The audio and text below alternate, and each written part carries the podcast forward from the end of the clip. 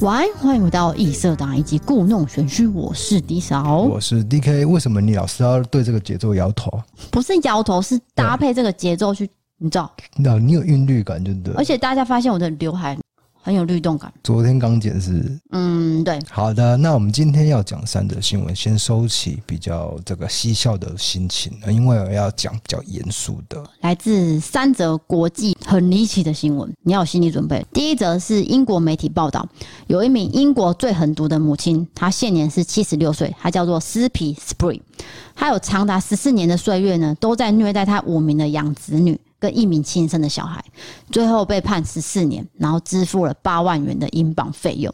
但是他在二零一四年呢，服刑七年就出来了。其中有一位养子，他叫做克里斯多夫，最近嗯鼓起勇气去上了当地的电视台，揭露了当时所有的情况。我觉得这个要很大勇气去面对，你讲到你不重觉点得，吗？嗯，要是我可能这辈子都不会提。这是一个很巨大的一个伤痛。那克里斯多夫就有讲到说，当年的斯皮这位养母呢，她可以想到各种哦凌虐他们的手法，例如说打他们的脚的时候，还要逼他们吃椅脚、椅子的脚，怎么可能啊？一只脚是不能吃的吧？就是说它是一个木头，对他叫他们去啃一对角。或是铁椅也有可能啊。到底为什么要刺椅脚？不知道，反正就是变态嘛。再来就是拿砂纸去磨他们的脸，不是小孩子的皮肤很嫩，不可能这样子去磨啦。啊对，不管是谁，只要是人都不能磨这样子。结果他们最后被找到的时候，每个人的脸都是伤，全部都是被磨坏掉的皮肤。是还有就是把他们全部都脱光光，然后放在一间房间里面好几个礼拜，不给他们吃东西。我觉得这已经涉及到一个生命安全的问题。你说不吃东西这件事情啊啦，这个这个养母呢，其实她是自称耶和华的见证人，然后她就跟小孩子说：“你们都是魔鬼的孩子，我惩罚你们呢，是为了让你们在世界末日中幸免于难。”所以这些小孩呢，都会觉得说：“对我自己做错事了，所以我罪有应得。就其实他们是受害的一方，但是他一直被洗脑说原来是我自己的错，这对真的很变态。”对，因为小孩子还没有思考能力嘛，整个被洗脑了。好，最后呢，这位养子克里斯多夫，其实他原生父母是因为酒精跟毒品的关系，所以就送养。他还有个姐姐，就是一起被那个斯皮哦，这个养母送养。当时斯皮呢是表现出、哦、很温柔、哦好妈妈的样子，所以最后才被他认养成功嘛。对，因为如果你要领养一个小孩，一个政府他一定会去做完善的评估，所以他就是演出啊，我是 OK 的，我是很完美的一个寄宿家庭之类的，对，你说对了，所以他就演出来，然后他就没有人怀疑他，没有，而且他还把家里布置的很好，就是一个友善家庭。所以这个克里斯托弗他原生家庭本来就是比较不好的，就是有吸毒的状态，可是嗯他却到了一个地狱，对，更可怕的更地可方怕，嗯，而且不到一年，斯皮就原形毕露了。他开始打小孩。斯皮在克里斯多夫七岁的时候，就将他跟其他的小孩一起安置到一个农舍，而且是距离市区很远的农舍，把他们关在那边，然后再把克里斯多夫跟另一名女儿叫做维多利亚的关在一间房间，是没有厕所的、哦，长达一个月。就是与世隔绝啦。可是我对觉得这个很变态，嗯就是因为你监狱里面至少有一个马桶，对，它是连马桶都没有一个房间这样，所以吃喝拉撒都在里面，很臭。一定的啊，超脏的啊！那个照片有就是有流露出来，非常恶心。其实我真的很难去接受这种虐童的新闻，我我就是听了会有一种无名火起来，你知道吗？嗯，好，这个尸皮其实最后呢，其实他有给他们一点食物吃啊，就可能呃一块面包这样丢给你们，你们自己分。你知道当时的克里斯多夫，因为他年纪还很小，他为了想要吃那个面包，他甚至出现了一个歪念头，就是我要把维多利亚杀了，我就可以吃整块面包。其实我觉得不能怪他会出现这个念头，因为他已经到了一个生存的底线，可以理解他为什么会有这个念头我啦嗯懂，意思因为被逼到死角了。是。所以他现在回想说，哦，我当时有这个想法实在太荒谬了，可是我不知道为什么我会出现这个念头，就对了。可以理解啊，就是我觉得你不要怪你自己，嗯因为你真的是受虐的一方，你是被害者。对，那养母对克里斯多夫的虐待呢，越来越严重，常常一天殴打他六七次，然后逼他跟其他的小孩，哦，就是那些兄弟姐妹啊、养子等等的，一起吃什么猫屎、狗屎、呕吐物啊、排泄物、猪油、猫屎、狗屎，诶、我是重复了，反正就是一些不能吃的东我知西。道，就是其实他有给他们吃东西，可是这对他们来说是一个人格上的侮辱。对，哪有人喂小孩吃猫屎？就全部不能吃的东西都给他们吃。对，最后在二零零七年的时候，有两位基督教徒就发现克里斯多夫跟维多利亚身上的伤好像蛮严重，最后就报警，揭发了斯皮的恶行恶状，到法院上要审理了，对不对？你知道斯皮这个养母呢，就在法院上，就是他的表情啊，跟他态度，就是没有任何一点感情，然后就否认说我没有做，我不知道。就是很淡定的在讲对这一切，好他像觉得不觉得怎样？嗯，就也没有一点愧疚的心，没有。嗯，然后最后就被判十四年，可是被关七年就出来了嘛。克里斯多夫其实到现在至今，他回想这些回忆，他只是告诉自己说那是别人的生活，不是我小时候发生的事情。因为我只要想到说那个人是我自己的时候，我就会发疯。就是他借由这种方式来去疏解这以前的伤痛了。对，那他还有写一本书，就是把这些过去写下来。那另一名养女就是维多利亚，跟她住在一起的那个，她最后呢也是成长了，然后被救出来的时候，身上也是满身是伤嘛，是可是他很勇敢，然后他走出来，然后有去念书啊等等的。最后他有担任社会服务顾问，在二零一五年的时候，他有说他想要利用自己的经验，哦，过去那些伤痛去做进一步的儿童保护研究。他说，过去虽然很伤痛，可是对我帮助也很大。哦，他的心理是很健康的，可是可是在去年，很不幸的他无法克服当时内心的伤痛，就在自己住的地方轻生了。是，我觉得他承受的一个痛苦已经面临到一个极限了，不然不会有人想要做这个行为啦。就是那个回忆涌上来的时候，你的心里是没办法承受那个压力，然后可能就跨不出那一步。没有错，哦，我觉得他很可怜的，就是他长大以后想要为其他的受虐儿童来发声，结果他自己最后还是过不了心里那一关，这就是听起来最心疼的地方伤嘛。痛啦。嗯，这法官就告诉养母说：“你这个案件是我职业以来哦，四十年以来最糟糕的案件，我没有听过这么可怕跟残忍的人。”是，然后这个 Spring 你也知道，他就出狱了嘛，所以现在生活过怎样，大家没有去多报道啦。不过总之他不可能再领养小孩了啦，当然不行当然啊，不可能啦，对啊，你看他领养这么多小孩，大家都以为说哦，你应该很有爱心哦，结果没有。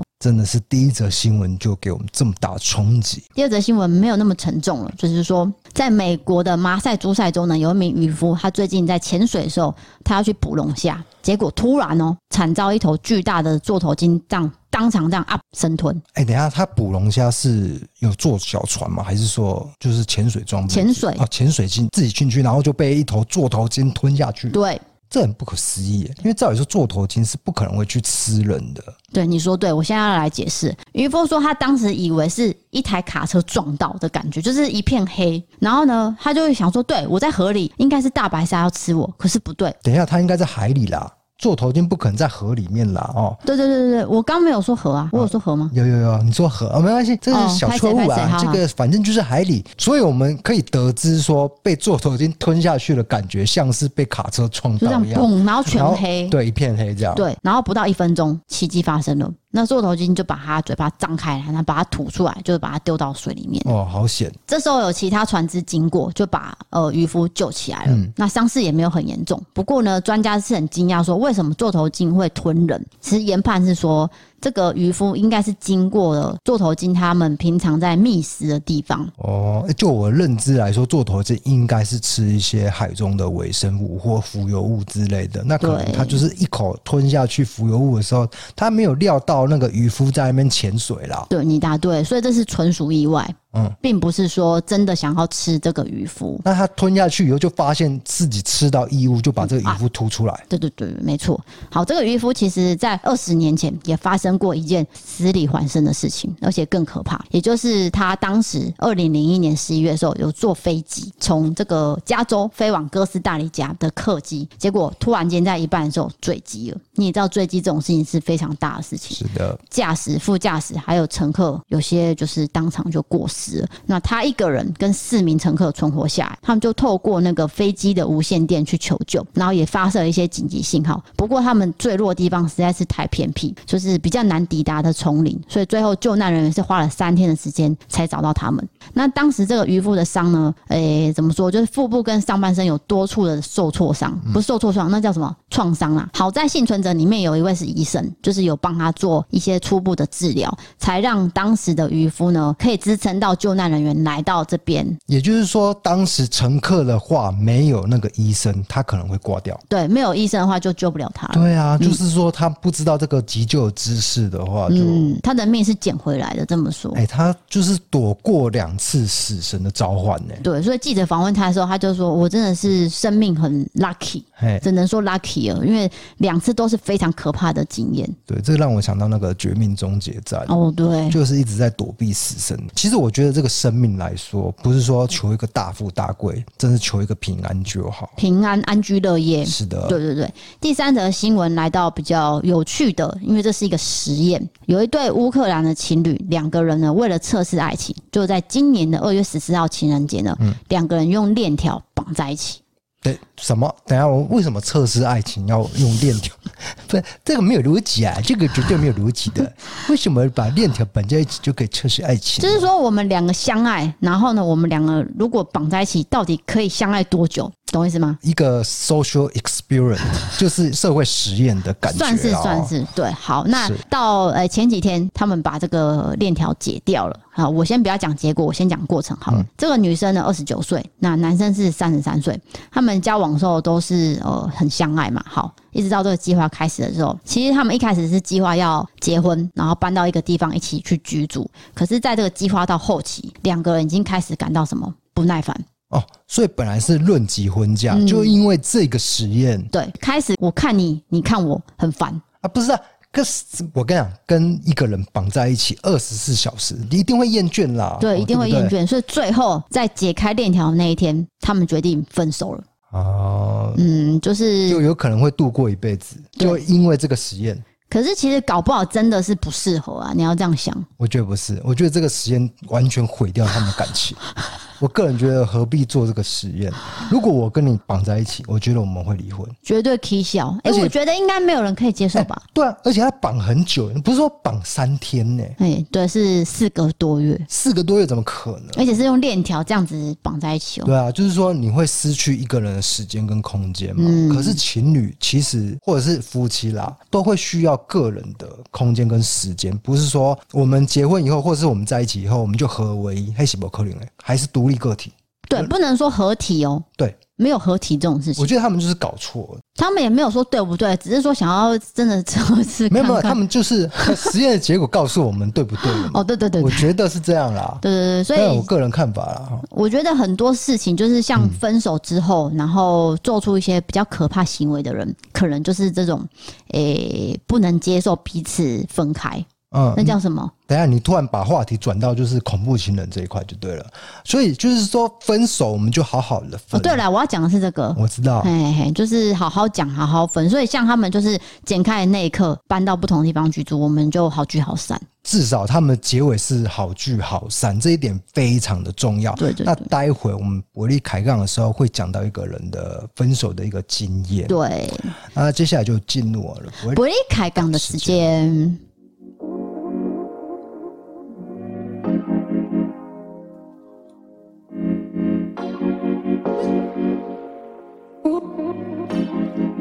好的，今天的不离开杠呢，先来一则网友的投稿。是的，就是刚刚我们说的这个四川是一个分手的经验呐、对，那这位是新北市的小轩，他的标题就叫“分手快乐”。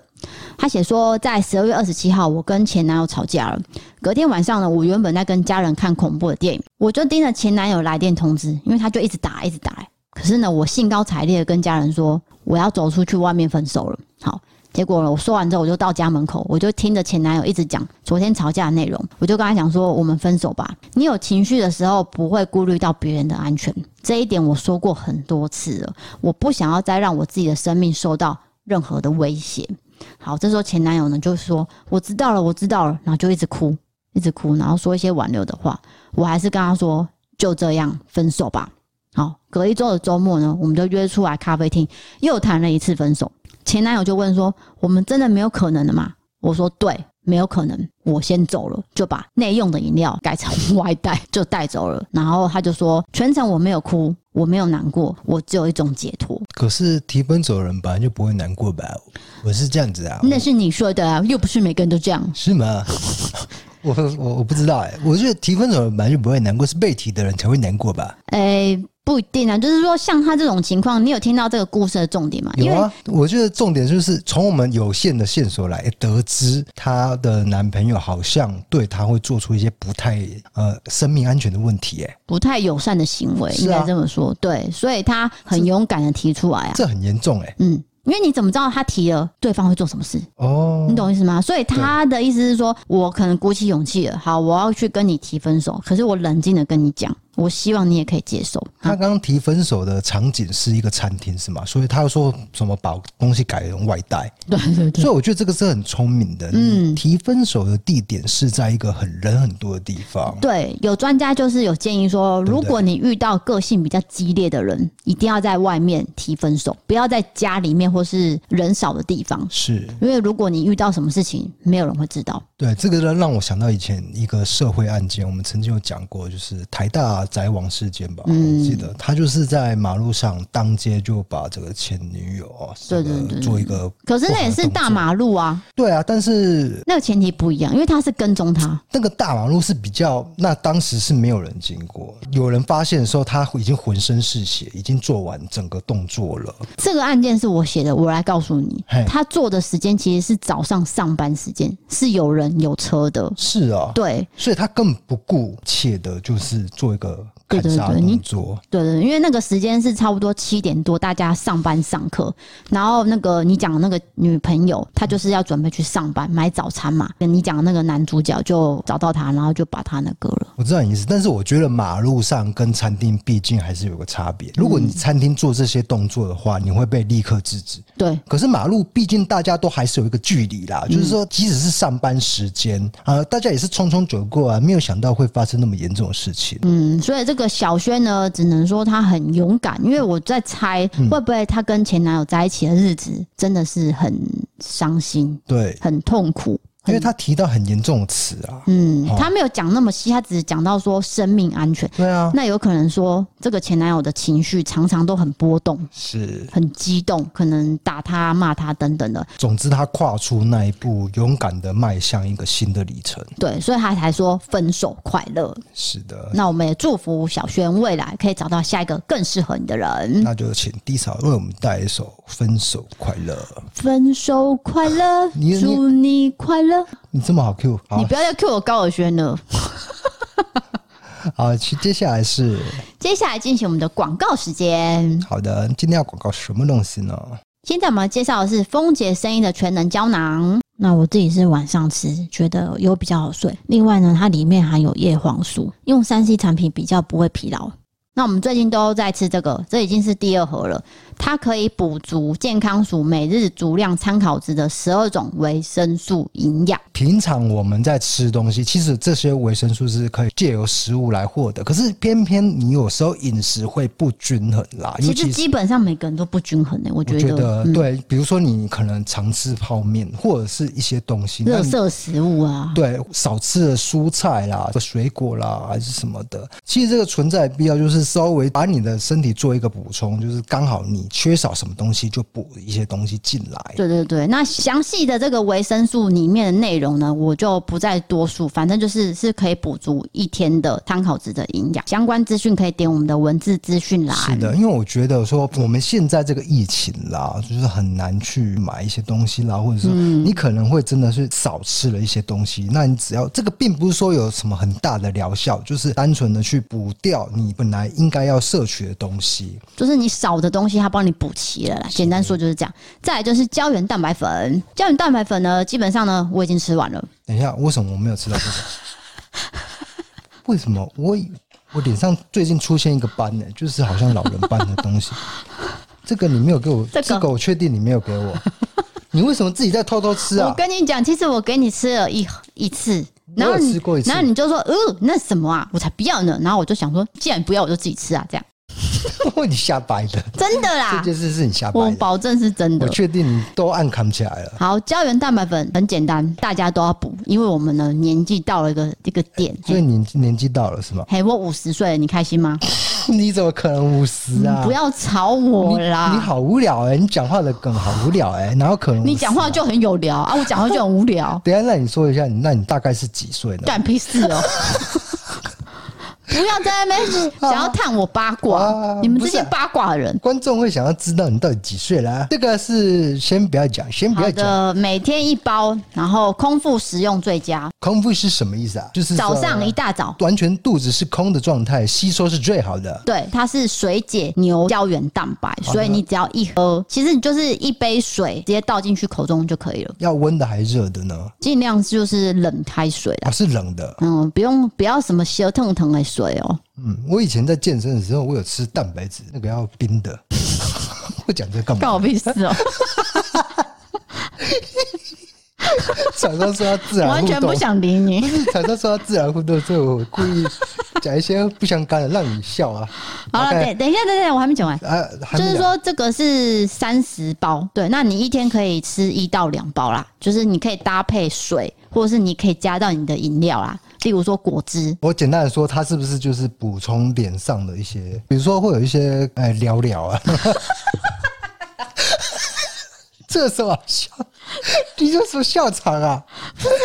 你想聊聊很夸张哎，不是啊，我印象中好像缺乏胶原蛋白，脸会皱皱的。我是需要跟你教育一 下，就是我说不知道，婴儿的脸， 对，婴儿的脸不是碰碰吗？对泡泡那又全咪部咪都是胶原蛋白。哦，当我们人老的时候，像你会觉得说这是法令纹，是不是我表情纹很多？No，是那是因为我们的胶原蛋白往下掉，正在流失所以当你中，才会有法令纹。所以要吃这个胶原蛋白来补充。对，那胶原蛋白不是说你吃一包就有用，这种东西是要长期吃啊，哦才会一直补充你的胶原蛋白，因为是我们胶原蛋白是一直会流失的。对对所以这个算是养颜美容的东西，好这样。的，接下来是这个纯漾柔，其实它就是蔓越莓的味道，会酸酸的。它含有谷胱甘肽、冰晶番茄、蔓越莓、补铁等九大女生需要的营养素，是呵护我们的私密处、养颜美容跟抗氧化、红润气色。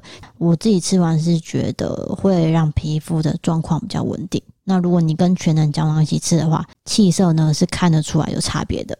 所以是给女性喝的，你就不要再吵了，好不好？是的，对，再来就是保养品。那丰杰生意呢很大方，送我一整组哦，从化妆水到精华液、保养霜，还有这个胶囊。好，这款是玫瑰顺效活肤胶囊。这个胶囊呢厉害的地方是什么？来，请你帮我打开小帮手。天哪，给你用保养品真的很浪费。爱心哦，你是不是很疑惑？好，这个胶囊呢，挤出来就是玫瑰油，它可以整个擦脸，然后擦到颈部，完全保湿。我跟你讲，我用了一连十四天吧，我这十四天的那个鼻子都没有脱皮过。哎、我不懂为什么胶囊不是吃的，而是用拆的，要挤出来。这个很简单，因为你要让它成分呢不要接触到空气，就是用这种包装。哦，主要是不要接触空气，它会做成这个胶囊形状。对，然后会让你活化嫩白、淡化暗沉、抗皱。本人的年纪可能已经需要抗皱了啦，OK？啊那、为什么你不给我擦？ 你可不可以也你帮就要擦？擦不是啊，我也需要上我镜头。上次帮你擦这个啊，啊，好好好化妆水啊，直接用喷的很快啊。总之，它是非常的基础的保养都需要。那它也可以当定妆用，紧致毛孔跟持妆润泽。那这次丰杰生意呢也很大方，就是只要呢透过我们的网址购买，都会有赠品跟优惠，点进去就知道了。每笔订单都还会再加赠活肤胶囊三日体验组，总之是划算的。好的，谢谢各位耐心的听完我们的工商。接下来呢，我们要进入什么东西呢？哦，就是因为现在是六月嘛，有很多毕业生要毕业，可是不能参加毕业典礼。那他希望我们呢可以祝福他们。呃，我以前做学生的时候，真的没有想到，就是有一天这个世界是无法参加毕业典礼的。对，从去年开始就不行参加是毕业典礼了，所以有些同学会觉得说：“啊，我毕业了哦，我怎么没感觉我只能说，今天的呃，今年的毕业生真的是辛苦你们了，真的嗯是遇到一个很大的事情。？”对，那去年已经有一些也是都线上了啦，所以说真的，大家就是比较辛苦。然后我们现在来祝福一下，有几位呢来私讯的同学，我们就念出来一并祝福。好的，第一位是明道中学的心仪，诶第二高高雄明道中学啊， I don't know，我没有问他住在哪里。我好，第二位是国立体育大学体育推广学系的柳柳。这位柳柳呢，其实是我们最近聊天室的小帮手，他就是会帮我管理这个留言。第三位是台南应用科技大学美容造型设计系的阿乐，台南应用科技大学其实就离我们很近，而且这是我妈的母校，以前叫做台南什么啊？你你不知道就不要硬讲，这一趴是怎样啊？那下一个是下一个是新泰国小的小米，国小生啊，怎样？你不喜欢国小生？不，是我不喜欢国小生，是我蛮讶异，就是说我以为我们的年龄层大概是十八以上到四十以下，没有没有啊，你的侄子不是也是国小生吗？对啊。对啊，他们也是年纪很小啊。好，那就是祝福以上的同学，恭喜你们毕业了，鹏程万里。一帆风顺。是的，嗯，哎、现在小孩还会写毕业纪念册吗？我不知道他们习惯是什么，因为我们以前没有手机时代，所以对都是纸本为主。我这边可以插一个自己的故事吗？会哎不会请很突你兀？说，就是我高中的时候，因为我们有一些同学就是比较叛逆，就是有一群人就是抵抗学校说，跟学校要求一件事情啊，什么事情我有点忘记了。他就说好，那你们不要的话，我们就不要做毕业纪念册。所以我高中是没有毕业纪念册、欸，我觉得很明智哎。毕业纪念册毕竟要缴一笔钱，不对嗯是吗？可是老实说，我并不会去翻毕业纪念册，真的很重哎、我觉得那个是白缴的，白买的。对，所以我们最后就没有做了。可是你也知道，大学就会做一大本啊，对，哦，那个很重，就是别的系我根本不认识的人。我知道啊，所以我就是觉得毕业纪念册存在的意义比那个婚纱照还低。对、欸，我们连婚纱照都不拍了，为什么我们要拍毕业纪念册？所以我觉得这个是大家可以去思，当然这是我单纯的个人的观感，并不是说呃这个是绝对的哎、啊。我在猜会不会以后这个年代就会改成电子化的毕业纪念册，就一定会啊，对不对？就不会再有纸本了啦不会啦，要环保一点啊。现在进行到赞助的朋友，这位叫做基比黄。对，如果我念错，请见谅。这个是昨天的留言，因为他说六月十八的节目居然有超过一个小时、哎，令人赞叹。是啊，我们聊什么东西啊？为什么聊超过一个小时？那个十大隐私面试官问题，哦，是啊，所以我们对这个议题特别有感触，是 吗？然后他说：“欣喜若狂之下，赶快来赞助，谢谢你们陪伴我早中晚，吃饭也听，化妆也听，睡觉也听，运动也听。祝福 D K D 嫂跟两只猫咪健康快乐，作品值产量激升，四十万 Q A，赶快上吧！这样我一直忘记做自己会啦，会做啦。啊，就第二位是张慧茹，不好意思，因为也是罗马拼音，应该是张哈。他写说很少听到会去图书馆找资料的 podcaster，节目制作超级用心，也从故弄玄虚开始延伸收听其他节目。人生第一次赞助就献给你们了，祝福 D K D 嫂小猫猫们端午节快乐！好的，也祝你端午节快乐。已经过了，啊，因为现在疫情的关系，我们到现在都没办法去这个图书馆对啊，真的是很困扰呢。找资料的问题啊，真是变成一个问题了哦。唉 OK，再来接的是 MB 三 App 赞助的朋友，一个叫做英歌原住民人妻的，他写说：“谢谢 DK D 嫂制作这么好看的影片，让我无聊的时候可以有娱乐，我会继续支持你们的。好，谢谢，也谢谢你，”第二位是俊宏，俊宏没有留言，就是赞助一笔金额，也谢谢俊宏。俊龙，谢谢你，第三位也是一笔金额，叫做乔西，乔西也谢谢你。 我总觉得有点像那个选举的感觉， 就是谢谢字票那种感觉啊，不知道。总之就是谢谢各位的赞助，因为你们的一笔钱就是一次钱。必选一事情。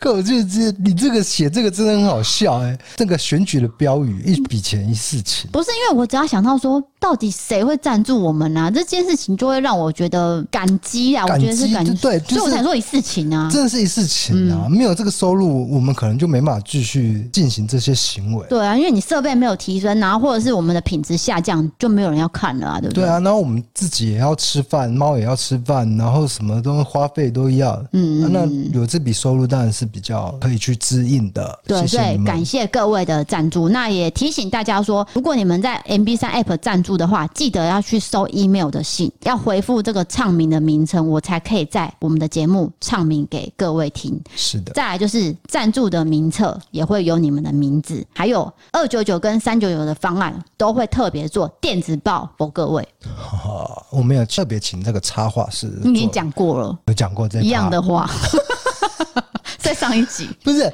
你真的录太多集，真的不太记得，就是之前在讲什 么。我发现可能有一些经验我是重复讲的，我也觉啊搞不好得是，我应该也有，我觉得我们都有，就对是不太确定，没办法，就自是己嗯讲一直什么录一直录。太多集了。对，反正就是宣导一下，就是说这些方案我们是有东西回馈给各位的，就是一些简单的制作，然后让你们更了解我们，然后我们有一些互动这样是子，的，包括就是赞助我们，就是继续创作的一个理由了。动力啊动力，动力，动力 的，加油嘎！这东西是很像选举。那个同学麦纳斯刘冠廷不是都这样 吗？加油！他那个临死前跑到马路上，哎、现在有一个就是刘冠廷宇宙，你有听过吗？就是他什么都可以演，哎什么真的嗯什么都尬一脚，形成一个宇宙观。真的，真的，真的，因为前几天不是他演那部 HBO 的那个悬疑那个对片吗？他最近演那开个播，正的也可以，邪恶的也可以，然后对憨厚的也可以，讲不出话来的也可以，就什么都可以，对不对？流氓啊什么的对都对对，可以。流氓到那个结巴的人， 真的很了不起的一个演员啊，我真的很佩服他，前真途的无量。加油加油！待会再重看一次啊，好，那如果你喜欢我们的 podcast，欢迎追踪留言跟五星评论。那也欢迎你们呢到我们的投稿专区投稿你们的任何经验，包括灵异啊、搞笑啊，或是特殊经验，或者是你们的工作遇到什么辛酸哦，都可以。像我们上次有讲到那个医护人员嘛，还有外送员啊等等的上次还有便利商店， 哦，便利商店，对对对，欢迎各位都跟我们分享。那投稿专区呢，我这边会筛选过后呢，我就会在节目中念给大家听。那之后呢，也欢迎各位在 B 三 App 有留言，我这边也会去收看跟按赞。对对对，那如果喜欢我们，就可以追踪我们的 IG 哦。今天的节目就到这边喽，我是 D 嫂，我我们是 DK。下次见，拜拜。拜拜 I'm feeling like sunshine, like springtime, like something's in the water and I'm taking a deep dive. I'm feeling so weightless, like I'm gonna make it, and nothing in the universe can take this. I can see it clearly now, nothing gonna bring me down.